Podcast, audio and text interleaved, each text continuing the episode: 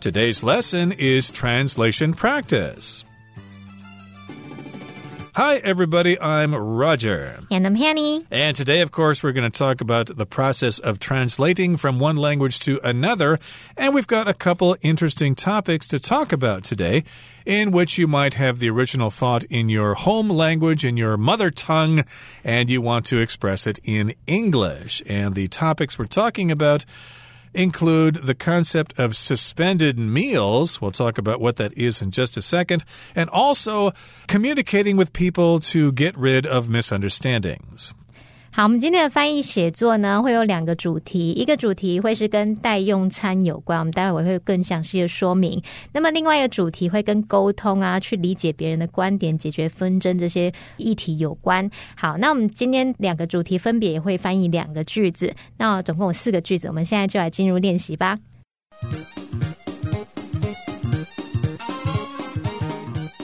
好，第一部分的主题会跟代用餐有关，我们就来看看第一个句子。他说，代用餐的概念源自于意大利，即餐厅顾客事先为有需要的人购买的餐点。好，这个翻译诀窍来看一下，它的主词是代用餐的概念，那么动词是源自于，源自于什么什么，这表示发生在过去的事，所以时态是用过去简单式表达。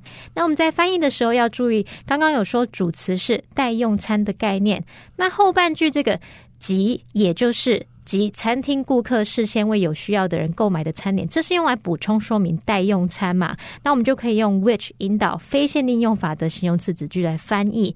也就是说，我们用 which 引导一个关系子句去补充说明待用餐，那这时候就记得要用逗号把补充说明部分跟主要子句隔开。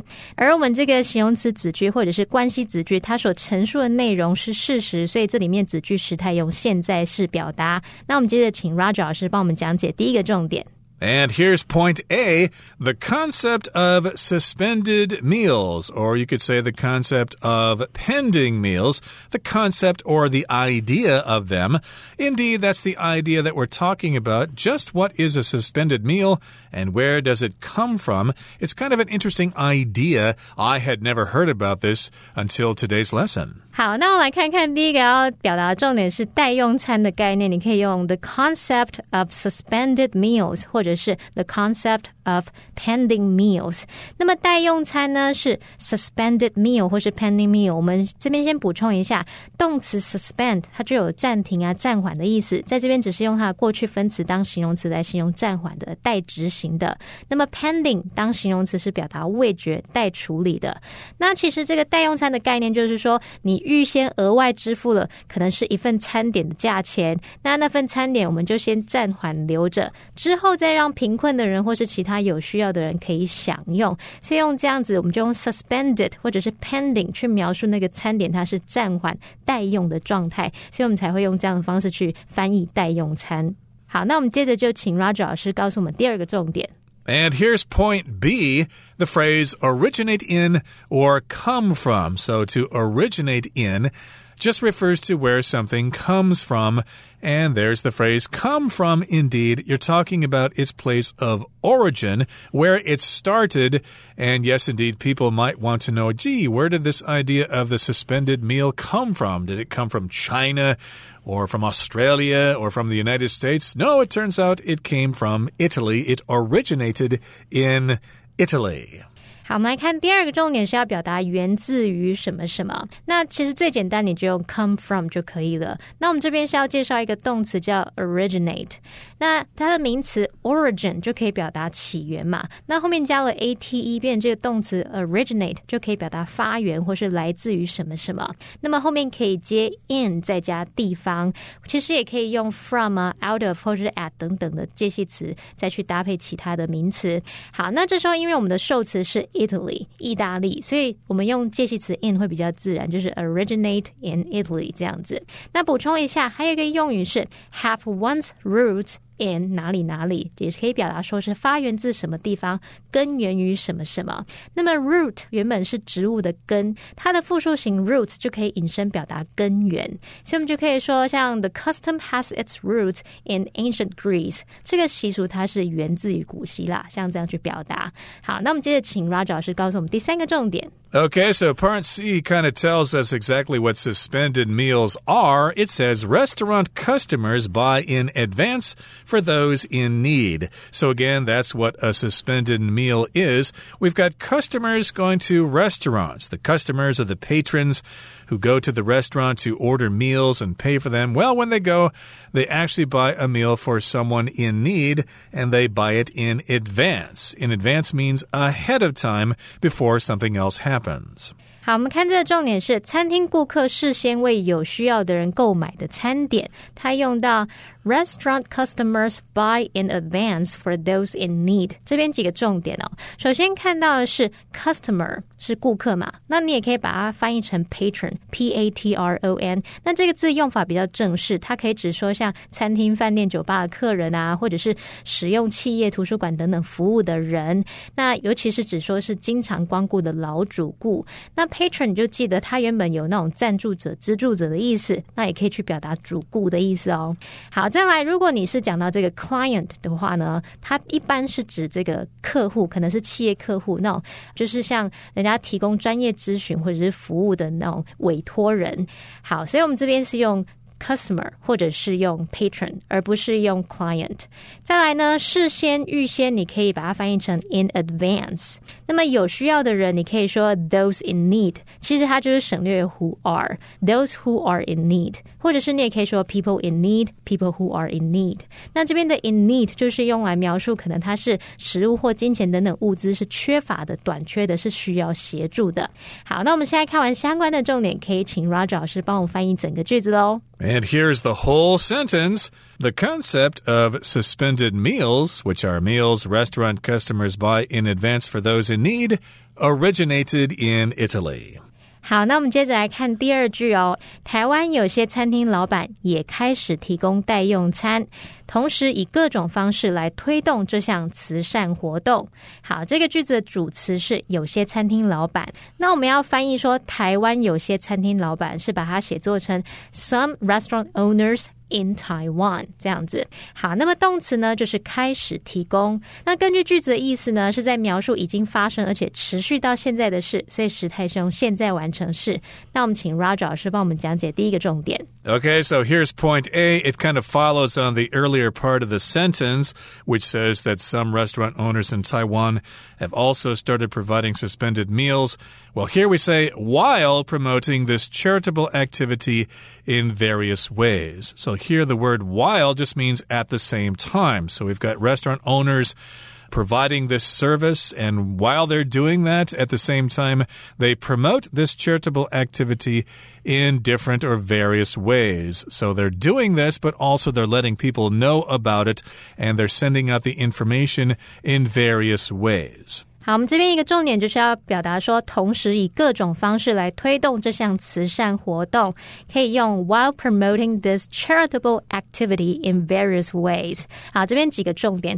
首先呢，我们说到同时以各种方式来怎么样怎么样。诶，这边是不是没有看到主词呢？其实就是跟前半句的主词，台湾有些餐厅老板，我们是在讲那些餐厅老板，他们要同时以各种方式来推动这项慈善活动。那这边因为主词是一。一样的，那我们用 while 去表达同时的语义时，这个 while 后面的主词其实就可以省略，然后你直接接一个分词去表达就可以了。所以我们就直接用 while promoting 同时去推动这样的意思。好，那推动呢，我们除了可以用 promote，还可以用 advocate。advocate 它有这种主张、拥护或是支持、提倡的意思。那要注意哦，如果它是当名词的话，则是念作 advocate。advocate 则是表达提倡者或是拥护者。在它用到这个 charitable activity 来表达慈善活动，那么 charitable 就是形容慈善的。那它的名词 charity，我们注意一下，它当不可数名词的时候是表达慈善工作，那么当可数名词的话，就可以用来指慈善团体或是慈善机构的意思。Absolutely. And of course, here the word charitable means having to do with charity or helping out people who need help, like poor people or orphans or people affected by war and things like that. And of course, a charity is an organization that handles that kind of work. It's usually voluntary, it's usually an organization that does not do it for a profit. 好，那我们现在看完这些相关的重点，可以请 Roger 老师帮我们翻译整个句子哦。And here is the full sentence.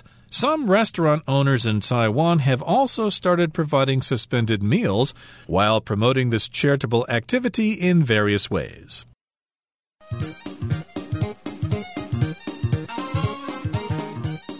好，那我们接着要进入第二部分。那第二部分的主题就会跟沟通是相关的。我们这边有两个句子，先来看第一个句子是：人们几乎不可能有完全相同的看法和价值观，那就是为什么沟通如此重要。好，这个句子它的前半句呢，你可以用 its 形容词 for somebody 再加不定词 to be 去表达。所以你可以说 "It's nearly impossible"，或者是 "It's almost impossible for people to have 点点点"来翻译说人们几乎不可能有什么什么。那么再看到后半句，他说那就是为什么，我们其实就可以用 "That's why" 主词加动词的句型去表达，那就是什么什么的原因，那就是为什么怎么样怎么样。那注意一下，我们这前后这两个句子之间是要加上连接词 and 来连接两个子句。好，再来这个部分呢是在描述事。事实，所以我们时态中现在简单式就可以了。接着要请 Roger 老师讲解第一个重点。And here's point A. It's about opinions and values that you might have that are identical. So the point is identical opinions and values. Identical means totally the same. Okay, so of course, it's very difficult for people to have identical opinions on certain topics, especially politics. And indeed, that can be a problem sometimes. And if we do communicate, of course, sometimes we think we can change their minds. Unlikely that's not going to happen, but at least we'll understand how they feel about a particular issue and we'll be able to figure out how to agree to disagree. 好，我们来看第一个重点是完全相同的看法和价值观。